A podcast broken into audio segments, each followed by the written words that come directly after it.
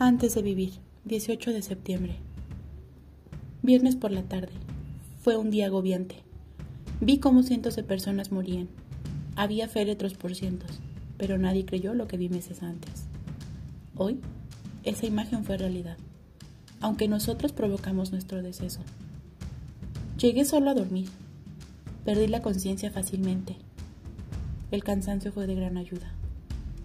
De pronto, abrí los ojos y me hallaba entre la nieve. Era parte de una escuadra.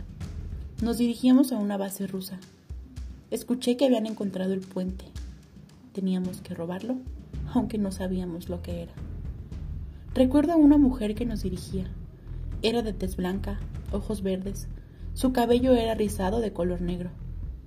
Era de alta estatura y sus rasgos eran extremadamente finos. Desconozco su nombre. A su lado, un general robusto. Parecía un verdugo.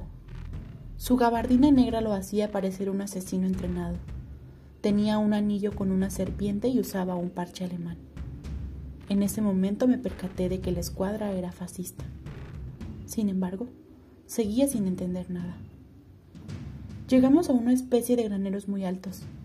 Los custodiaba una pequeña tropa militar. Todos murieron. Cuando entramos, nos llevamos una sorpresa. Los graneros estaban edificados sobre una serie de ruinas para evitar que se vieran desde el aire y para despistar su figura. La mujer disparó una bengala en dirección a la entrada. Entonces, cientos de soldados nos atacaron.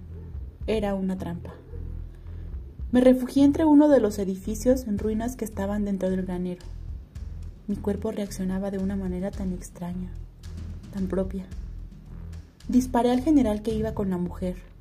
Ella, al verme, me hizo un ademán con la cabeza y con su mano me indicó un camino, este en dirección bajo tierra, debajo de la ruina.